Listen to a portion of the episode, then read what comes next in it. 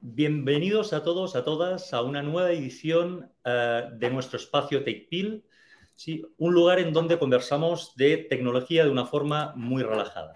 La verdad es que hoy uh, estamos contentos de poder uh, encontrarnos nuevamente y tratar un tema que ha mm, significado muchísimo o ha cambiado mucho en el tema de la pandemia. ha impactado un cambio muy, muy importante en el sector sí, en el ámbito de educación. Uh, y, no única, y que es un, tema que ha afectado no únicamente a, estudiantes, uh, sino que a profesores y apoderados. Para eso tengo el placer uh, de que me acompañe Amanda Mesa. Amanda es una profesora de educación básica bilingüe. Hola, Amanda. Hola, hola. hola. Uh, con siete años de experiencia y que además estoy feliz de la vida porque está ubicada en Barcelona, mi ciudad, no mi ciudad natal, pero bueno, casi, casi mi casa. Bienvenida, Amanda, ¿cómo estás? Muy bien, muchas gracias por la invitación. Feliz de poder comentar y seguir aportando un poquito en, en este cambio educativo que hemos tenido que vivir. Muy bien, muy bien, me alegro. Y uh, nos acompaña además Uh, una persona que viene de un fabricante, una de, las, uh, una de las empresas de tecnología más importantes a nivel global, se llama Mauricio Trejo. Uh, Mauricio, buenas, buenas tardes.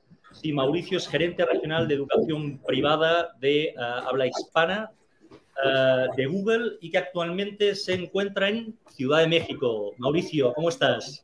Hola, hola. Muy buenos días o tardes, depende de cuándo vean este, Eso, esta uno videollamada. Uno nunca sabe de dónde nos siguen. un gusto estar aquí. Un tema, un tema, un tema no menor, un tema que uh, la pandemia revolucionó sí, a, uh, a, profesores, a estudiantes, a apoderados, a, a todo el mundo. ¿sí? Por lo que, venga, Amanda, uh, empezamos por ti. Empezamos preguntándote ¿Cómo fue la adopción de la tecnología en el ámbito de la educación a consecuencia de, de, de la pandemia? ¿Cómo ha vivido la, la, la, docencia este cambio de educar a distancia? O sea, porque de la noche a la mañana nos cambió, nos cambió la realidad, ¿verdad?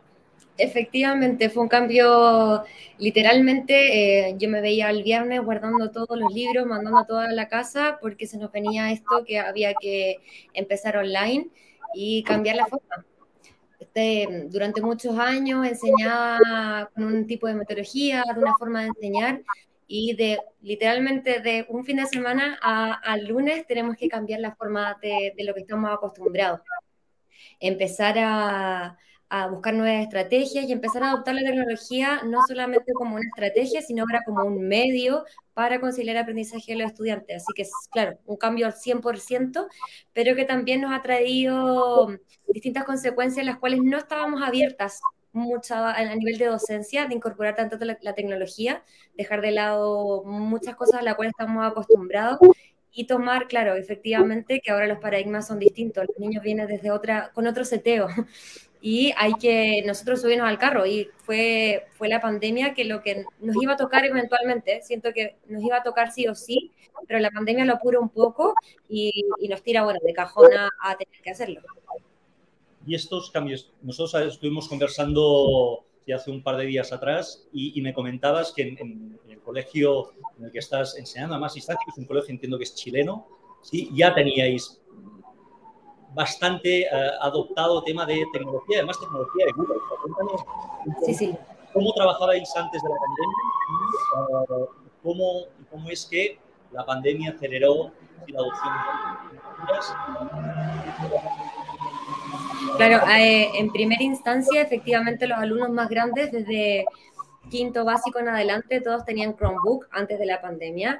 Eh, funcionábamos también a través de Google Form con los más grandes, con eh, mucho trabajo colaborativo a través de Jamboards o, o, distintas estrategias que nos entregaba mismo Google Docs. Y poco a poco, eh, bueno, con la pandemia se nos suman todos. se nos suma todo el colegio a, a, la necesidad de tener un computador, porque también lo que tú mencionabas antes, no solamente es algo de alumnos y, y profesores, sino también el apoderado que tiene que dejar su computador porque su hijo tiene clases que se nos empezó a, a, generar este conflicto y claro, Google nos trae la solución y generamos como cada uno con su propio dispositivo, lo que permitió un acceso a clases mucho más cómodo para los estudiantes y también la cercanía desde nosotros, de, de, poder mantener este contacto constante. No, eh, mi mamá tiene reunión, así que tengo que apagar el computador, lo que a nosotros como colegio, en la situación en la que estamos, nos favoreció mucho en temas de asistencia, de continuidad de aprendizaje, que también funciona respecto a la misma línea que queríamos llegar eventualmente. Perfecto. Uh, Mauricio, déjame comentarte alguna cosa, porque quizá no todo el mundo eh, sabe lo que es un Chromebook. Sí, sí. Cuéntanos qué es un Chromebook. Pues sí, digo, es que dentro de, de, la línea de negocios de Google hay muchas cosas en el área de educación, desde temas de Chromebooks, que sería este dispositivo electrónico, estilo eh, laptop, a veces hay como tableta, que ayuda mucho a que el tema administrativo dentro de una institución educativa sea muy fácil de utilizar, porque pueden asignar qué tipo de aplicaciones educativas va a estar usando el alumno, pueden tener sincronización de qué tipo de materiales van a utilizar y obviamente todo el tema de seguridad que va implícito con todo el tema de Google, desde aplicaciones como Workspace, que sería todo el ecosistema de colaboración, como a lo mejor otras herramientas que usan dentro de las clases, no sé, a lo mejor usan Kahoot o algunas otras herramientas que hacen más interactivas las clases, pues es muy bueno porque los pueden integrar ahí dentro de Chromebooks o dentro de Workspace para poder hacer una clase más, digamos, entre interactiva, más eh, completa, que tenga mejores este, uso de, de, la tecnología del alumno. Perfecto. Y una, una pregunta, um, Amanda, es un desafío cuando empezamos ya a, a, tema presencial. O sea, hay, hay escuelas en que voy a hablar como, como apoderado. Sí, yo tengo, yo tengo dos niños, uno de 5 y uno de 11, que están ya aquí uh, presencial. Hace unos meses atrás uh, estaban en la híbrida y, y además sabemos que no estamos exentos de poder, de alguien de la familia, algún alguna persona cercana ¿sí? Eh, se pueda contagiar y eso significa volver otra vez a hacer cuarentena y tener que tomar clases híbridas. Esto de el desafío actual de la clase híbrida, ¿cómo, cómo se maneja? Yo creo que, que, viene algo para quedarse. Efectivamente, eh, nos pasa que en, en, principio, siendo la clase online era algo, nos tuvimos que acostumbrar a este 100% online. Y luego claro, se abren las restricciones, eh, los niños pueden volver al colegio, que efectivamente lo que más queremos nosotros como profesores y me imagino también como padres, especialmente los padres, quieren volver al colegio, que los niños vuelvan a su lugar, pero pasa lo que dices tú, hay cuarentenas de por medio, viaje y esta, esta situación de tener la posibilidad de que el alumno no solamente tenga esta clase online, sino que también pueda interactuar con sus compañeros al mismo momento que ellos están en la sala, nos abre la puerta a entender el funcionamiento de la clase de en general, eh, claro, el niño está ahí. Eh, nosotros tenemos duplicada pantalla en nuestra, en nuestra pantalla inteligente. Tenemos un lado la clase con la presentación de Google Slides o, o, lo que vayamos a usar. Y por el otro lado tenemos a los compañeros que están en la casa. Entonces se nos suma también esta sala que se amplía, que también nos entrega mucho Google Classroom respecto al abrir la sala de clases no solamente al espacio físico, sino que al espacio tecnológico y al, ciberespacio, al fin y al cabo. Mi sala está donde yo estoy. Es algo que también, que también viene a revolucionar. O sea, me pasa hoy yo aquí, estando en Barcelona, eh, llevo clases en Chile para niños de Chile que están actualmente en Chile, pero a su vez tengo niños que están en Argentina, niños que están en China, niños que están en Colombia, y todos esos estamos conectados desde una perspectiva de un niño chico, que antes pasan reuniones de adultos, pero nunca nos había pasado con niños, y cómo eso también va generando lazos, cómo se va armando una sala de clases virtual, al fin y al cabo, un equipo virtual. Yo, te escucho y, hombre, como apoderado me da cierta celosía. ¿eh? ¿Por qué? Porque nuestra realidad no ha sido así. O sea, siento que habla una profesora que ha tenido la suerte de, trabajar en un colegio que estaba muy preparado precisamente para, para trabajar este híbrido, ¿no? Para que no hubiera ninguna disrupción para el alumno, ¿sí? En cuanto si estaba presencial o no presencial. O sea, al final la formación ¿sí? Para el alumno era exactamente la misma, estar en clase o estar...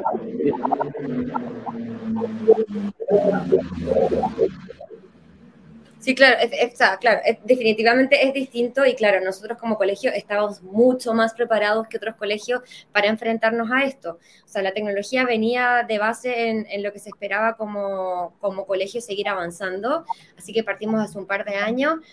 Pero eh, lo, lo, que mencionas tú, claro, estamos en una situación privilegiada en donde nos enseñaron desde partida, desde un inicio, que en este colegio la tecnología no es algo, una barrera, todo lo contrario, es una forma de aprendizaje y tenemos que ir adecuándonos a eso. Pero también, a ver, con muchos baches, eh, eh, entiendo tu posición también como, como apoderado de que, claro, al principio fue difícil, fue muy difícil acostumbrarnos, eh, volver, a, volver a estructurar tu forma de enseñar. A mí me pasa que, claro, mi cara tiene que cambiar mucho. Frente a una pantalla es muy distinto en la sala. los tonos de voz también uno tiene que empezar a modificar antes un pequeño, un pequeño llamado de atención no generaba tanto conflicto como se genera ahora, porque como la cámara es más directa, quizás llega más atento. Entonces es una reestructuración que nos ha costado, no ha sido fácil, pero que cuando ya es en función al alumno, es en función a conciliar su aprendizaje, va directo. O sea, hay una, disposición de todos de trabajar como equipo en el favor de, de los niños. Se instalan cámaras en el colegio, claro yo no trabajo con, las híbridas, cuando hacemos clases híbridas, no es que la Miss esté con el computador y vaya moviéndose por todos lados, que en algunos colegios pasa. Acá en el colegio, claro, tenemos instalados, cada uno tiene un Wacom, ah, trabaja con, micrófonos, con Wacom y también con, la, la, cámara que está en la sala. Yo no tengo que andar conectando nada ni moviéndome, lo que también me facilita el trabajo desde el lado híbrido. La sala se transformó en, en, en un estudio de televisión. yo creo que estáis más preparados tecnológicamente que, nosotros. ¿eh? Siempre digo casa de, de palo. Sí, sí. Eh, escuchando a esta mujer, que escucha, de verdad se me ponen los dientes largos, envidia y sana de, poder mandar a, mis hijos como apoderado en un colegio en donde realmente estaban preparados ¿sí? para afrontar algo que, nadie se esperaba. Sí, sí. ¿Cuál es la estrategia de Google eh, en, en, todo el tema de desarrollo de la suite ¿sí? para educación, considerando la penetración que tiene, ¿sí? Eh, durante, o sea, que tuvo durante la pandemia, porque claramente se vio, o sea, yo creo que muchos menos los casos ¿sí? del colegio de, Amanda, en donde ya estaban preparados eh, de anterior, sino que al final los colegios se tuvieron que subir debido a la, a la pandemia y fue una entrada, una entrada forzosa. ¿sí? Uh, ¿Cuál es esa estrategia de Google para poder seguir penetrando y creciendo en la suite de productos ahora que, el tema ya es eh, más presencial, ¿no? O sea, eh, la sensación es, eh, vamos a, o el miedo, vamos a volver a, dar un paso atrás volviendo a esta nueva normalidad. ¿Cuál es vuestra estrategia? ¿Qué, qué veis? pues yo, yo, me iría desde, desde, digamos, un paso antes, ¿no? Cuando todo esto empezó en marzo del 2020, la mayoría de las escuelas no estaban preparadas para los temas tecnológicos, no tenían ciertas herramientas. Ahorita todo lo que nos, nos dice Ana, pues, pues, es un cambio que, tuvieron que hacer entre rápido y paulatinamente y adaptarse a los alumnos a estas nuevas tecnologías y a, la nueva realidad que se está teniendo. Entonces, parte de esas em, necesidades específicas que fueron casi casi obligadas por lo que estaba pasando a nivel mundial, fueron haciendo que nosotros, con la tecnología que tenemos o con estas eh, aplicaciones o, servicios que tenemos, empezamos a impulsar mucho el uso de las herramientas desde el lado gratuito para las, ah, instituciones educativas. Muchas de ellas ya lo tenían y lo que empezaron a hacer es a, crecerlo un poco.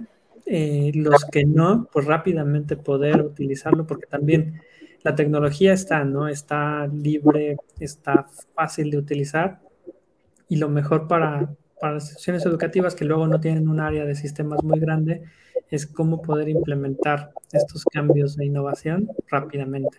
Entonces, creo que este tipo de soluciones como Workspace, lo que mencionabas de Chromebooks, o ya hacer una integración completa para que sea todo automatizado, pues ayudaron a que las clases fueran más completas, ¿no? Y más dinámicas. Y eso, pues bueno, lo ponemos como en esa primera parte. Yo creo que después de esa primera sesión o de esos primeros meses, los alumnos empezaron a, entender, acostumbrarse y ahora las clases pues ya son así, ¿no? Entonces el paso a las clases híbridas, porque bueno, va a haber de todo, ¿no? Va a haber clases 100% presenciales, van a haber clases híbridas, dependiendo del tipo de colegio, dependiendo también de, del país de donde nos estén viendo, todo lo que es Latinoamérica hay muchas opciones y muchas, eh, a lo mejor hasta atrasos en cómo está la vacunación o algunos otros temas que van a hacer que estén eh, más preparados que otros algunos, pero lo que sí va a ir cambiando es en que las clases híbridas o, los alumnos pues ya requieren ciertas eh, formas de trabajo, ¿no? Aunque estén 100% presenciales, pues ya no van a estar tan acostumbrados o van a requerir lo que antes se había de, pues me sentaba en mi escritorio y tenía la clase con el profesor, ¿no? sino, sino el uso de las herramientas em, de innovación que van a hacer que sí se complementen. Entonces, tanto en el lado educativo como en el privado, pues parte del, aquí hay algunos números que hemos visto desde pues, fuera de Google, sino a nivel general, lo que los alumnos o estas nuevas generaciones requieren. ¿no? Yo creo que si cualquiera de los que estamos aquí en esta llamada eh, pensábamos cómo teníamos nuestra educación hace varios o pocos años, dependiendo de, la edad que tengamos, pues es muy diferente. Pero los alumnos actuales demandan ciertas otras necesidades, ¿no? Por ejemplo, el querer hacer un acceso rápido, en encuestas eh, generales eh, externas, pues pone que el 60% de los alumnos, ya sea tanto de educación, vamos a poner higher education, que sería universidades hasta las básicas, pues requieren de un autoservicio rápido, ¿no? Porque están acostumbrados a tener aplicaciones, a tener sus dispositivos y entrar rápidamente a la información. O por ejemplo, el tener asistencia rápida, también hay entre 60 y 64%, depende de los estudios, nos dice que quieren un autoservicio 7x24. Entonces, si no damos herramientas en la institución educativa a que tengan soluciones en el momento que sea, o sea, ya no están acostumbrados a que, bueno, tenía mi clase de, no sé, de 9 a 3 de la tarde y se acababa la clase y pues ya no podía contactar al profesor. Ahora, pues quieren contactar al profesor a las 7 de la noche o a las 8 de la noche o encontrar información que necesitan para entregar su tarea que tienen que hacer al otro día o el examen que tienen este después, ¿no? Entonces, esa facilidad que se dio a nivel institucional cuando se estaba haciendo las clases 100% virtuales, pues ya la están requiriendo, ¿no? Y también algo que está pasando mucho es el tema de las interacciones personales, ¿no?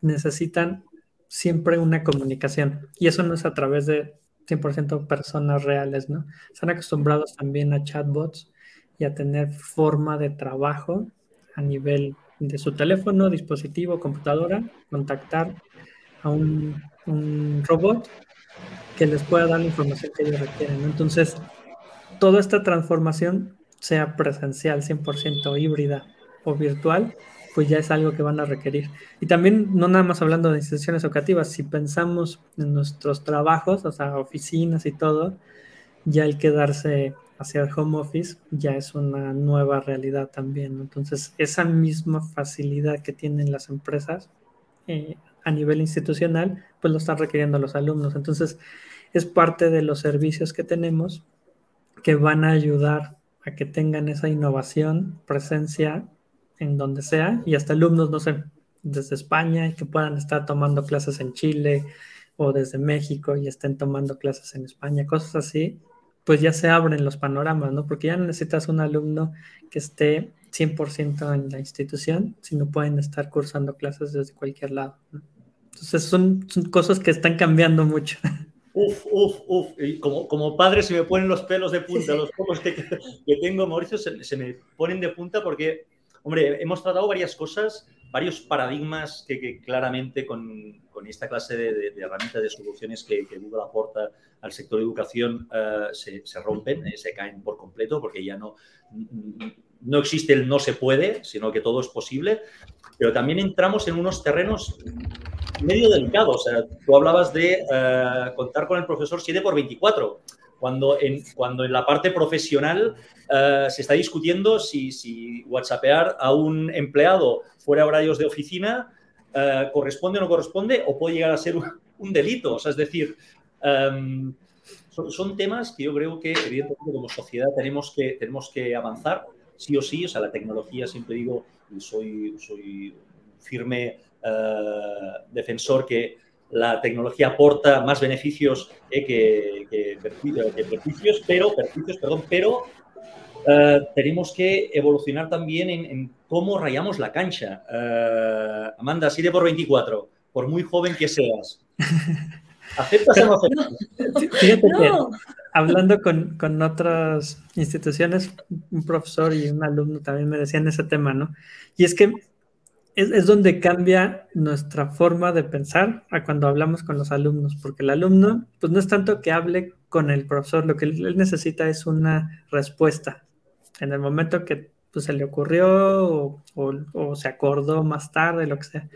Y es donde entran estos temas de asistentes virtuales, donde van a tener acceso a toda la clase, información interna de la institución, LMS, servicios administrados, la biblioteca, cosas así.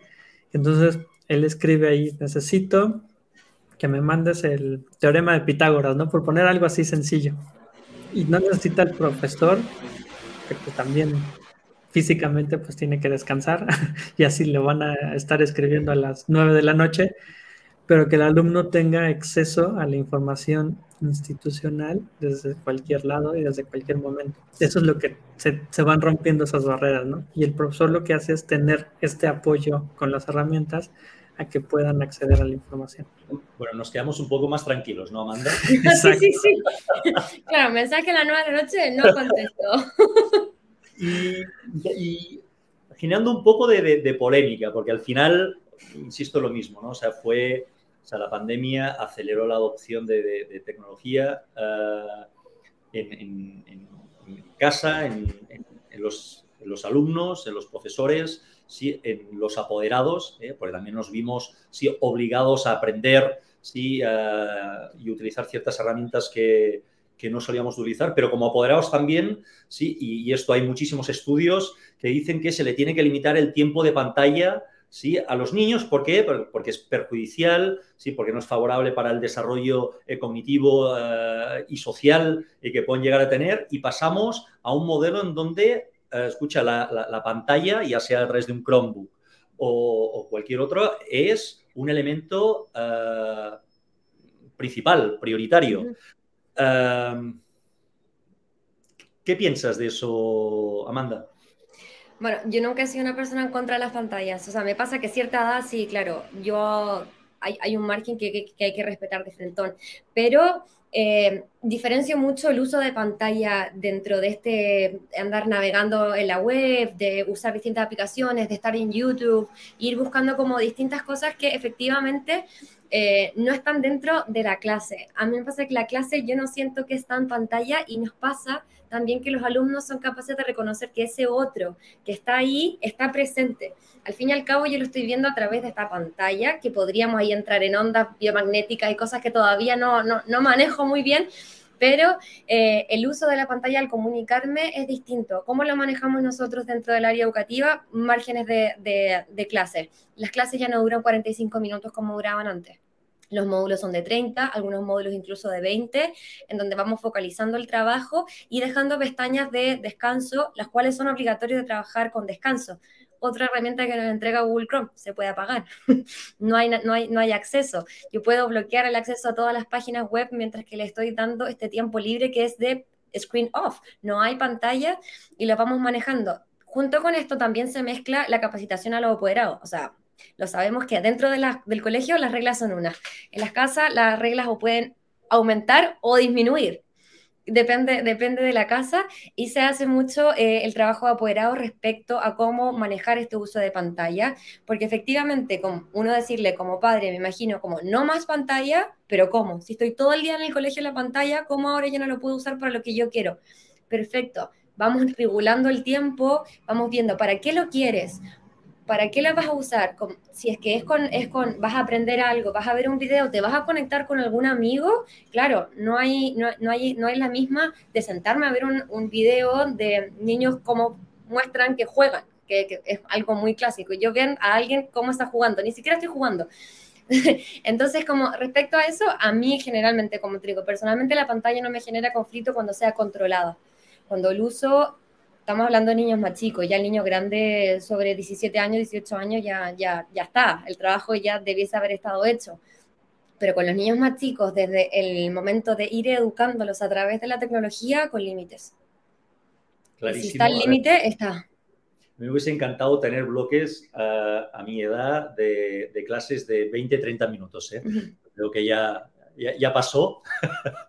Claro, pero... eso digo. Pero van, van, van más enfocados y, y, lo que decían, claro, se les enseña a, a buscar en la web, se les enseña a, a, no necesitarnos a nosotros todo el tiempo y a él mismo encontrar las herramientas con las eh, acá tenemos chicos un par de links, acá les dejo unos Kahoot hechos, trabajen con esto, les dejo form para que practiquen. El que lo quiere lo usa, la materia está ahí, el contenido está ahí. Si tú lo quieres usar, acá está adelante y de poco a poco le vamos enseñando y, y educándolos a través de la tecnología para una tecnología responsable. Clarísimo. Uh, Amanda, ¿cuáles son, a tu juicio, aquellas herramientas de la suite de Google uh, que son básicas, como aire que respira uno, cuáles son aquellas que debiéramos uh, empujar para, uh, para tener mayor, uh, mayor uso? Para mí, de base, Google Classroom es esencial. Sin él no sobrevivo. Ahí está todo, mm, todo es, es mi libro de clase. Eh, eh, reemplacé el libro de clase de ir escribiendo qué hacía diariamente en papel. Se pasa todo acá, está la evidencia y puedo ir comunicándome con los alumnos. Es otra cosa que rompe los esquemas. Antes yo me comunicaba con los papás, querido papá, te cuento tal cosa, te, por favor haz esto. Hoy no, hoy es directo al alumno, le llega su notificación a su correo y ya el, papá, claro, está para lo, lo, lo, académico respecto, bueno, el papá el que más pone reglas y todo, pero, pero el trato es de, profesor-alumno. Nosotros somos el curso y, y, se va manteniendo esa comunicación ahí adentro. Entonces es fundamental para mí Classroom. Google Classroom es fundamental para tener los bloques ordenados. Bueno, Google Meet, que es por donde hacemos las clases, sin eso no me quedo sin herramienta de trabajo, al igual que Calendar, que estamos hablando de niños de primero básico, segundo básico, incluso kinder, manejan Calendar, saben sus horarios, saben cómo apretar su clase, cómo unirse con los enlaces, está todo ordenado, bueno, saben, llegan y se meten en las clases, dicen, Miss, yo ya sé qué clase me toca después, me toca el recreo, y que ya lo manejan súper, súper bien. Eh, ¿Qué potenciar? Siento que mm, todavía nos queda mucho por, educar a los profesores en estrategias como Jamboard, de, trabajo colaborativo, del uso de Google Docs eh, o todo lo que respecta al uso de creación de documentos, de, trabajarlo de una manera colaborativa. Se ha pasado este lado más individual dentro de la tecnología, que ahora nos queda ese desafío de cómo hacer que sea algo colectivo. Clarísimo. Yo lo que siento también, uh, y es verdad, y me acuerdo perfectamente, mi hijo uh, nació en el año en, en, en, que se, en, que se, lanza, no, mi niño, perdón, mi niña en que se lanza el iPad. ¿sí? La primera foto ¿sí? Uh, que, que, hizo grande fue directamente ¿sí? con los dedos. ¿sí? Uh, y agarraba una revista y hacía exactamente lo mismo. O sea, es una generación absolutamente preparada ¿sí? para, para, para esta clase de tecnologías. ¿no? Y, tú. Tú, lo has dicho, el, el, poder empoderar a un niño ¿sí? de básica, que, que, se gestione su propio horario, porque al final eh, con, con, el Google Calendar sean capaces de decir bueno, qué es lo que me toca y lo que no me toca. Claramente esto es un beneficio, pero cuando nos pasamos a, a la parte de uh, más de educación, ¿no? de, de, de profesores, sí es verdad que hay una diferencia generacional muy importante. Es decir, eres muy joven, uh, Amanda con mucha experiencia, pero eres muy joven. No todos los, tú, o sea, no todos los profesores eh, que están uh, en docencia tienen tu edad y claramente, y te lo voy a decir con, con experiencia, nos hemos encontrado, uh, sí. en este caso particular, que la diferencia de edad generacional marca sí, sí. muchísimo la organización de esta clase de tecnologías. Absolutamente. Sí, sí, sí, no, no, nos tocó vivirla. Cuando nos tocó pasarnos al lado de la tecnología, entender la educación desde esa perspectiva, efectivamente, éramos un par jóvenes, otras más, más gente más mayor, un, un, tumulto de gente de distintas edades que, que, vamos avanzando durante, durante la educación de los niños. Y ahí, claro, lo único fundamental fue trabajar en equipo empezar a, utilizar ciertos conocimientos de, entregar ciertas herramientas, hacernos tutorías internas entre nosotras, pedir ciertas tutorías también a Google, Seido también, todo, todo lo que se pueda de pedir ayuda, siento que es el momento de, de efectivamente, nosotros no nacimos con el touch, no, yo escuchaba el para conectar mi internet, hoy día los niños no lo entienden. Entonces, claro, efectivamente tenemos que, tenemos que cambiar. A mí se me hizo fácil, sí, pero también te lo digo a nivel gente de mi edad que, que también mucha resistencia. De mi misma edad, incluso más chicas. Resistencia por, por no haber tenido acceso a la tecnología, que eso a medida que vayamos avanzando no va a pasar porque los niños ya todos tienen ese acceso. Entonces, cuando ya lleguemos a educarnos y a entender la educación desde esta otra perspectiva, vamos a venir, van a venir todos seteados con eso. Es un proceso, es, una revolución, vamos, vamos, vamos de a poco, definitivamente, pero la resistencia está así, no, no, tengo cómo negártela.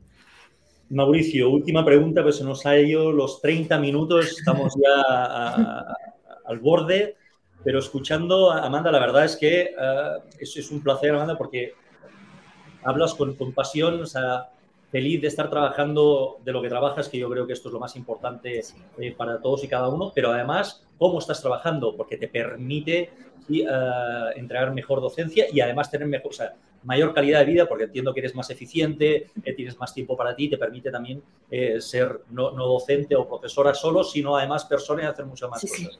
Uh, Mauricio, para nosotros, que somos partner de, que somos partner de Google, ¿qué tenemos que hacer eh, para, para, clonar ¿sí? a, la Amanda Meza en muchos otros colegios y encontrarnos que la adopción de la tecnología eh, que ofrece Google ¿sí? En, en, el sector educación se pueda, se pueda replicar, o sea, haya, haya mucha más experiencia y muchos más casos como el Colegio de Amanda hoy por hoy. ¿Qué hacemos?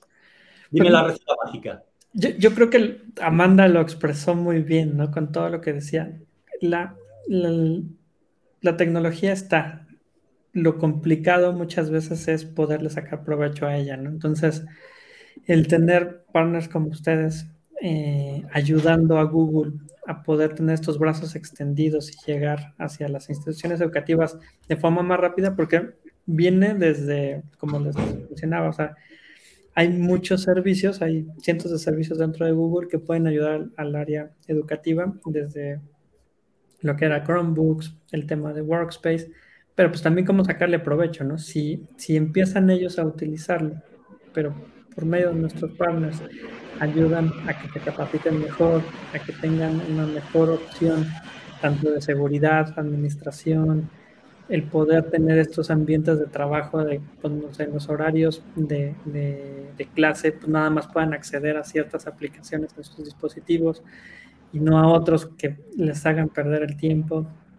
O en estas versiones avanzadas que sí tienen costo desde el área de Workspace, donde ya pueden hacer pues, mayor interacción, y que tengan un catálogo donde todas las clases se graben y eso pueda ayudar al alumno a entender más cosas ese es el, principal valor de, de, lo que da Google. ¿no? Google tiene las plataformas, tiene la tecnología, pero a través de los partners y obviamente como Amanda dentro de una escuela. Si la multiplicáramos, como dices, en todas nuestras instituciones educativas en Latinoamérica, pues esto nos ayuda a que los alumnos pues crezcan más confiados y con mayor eh, pues alcance en la tecnología y, y, no, no, no, hablan de tecnología a nivel de el dispositivo y cosas así, sino a poder alcanzar o aprovechar el máximo que pueden hacer esos alumnos a través de esa, de esa tecnología, ¿no? Y que los profesores, por más de que existan estas resistencias, pues bueno, tenemos que también ir cambiando a lo que los alumnos actuales requieren, ¿no? Entonces,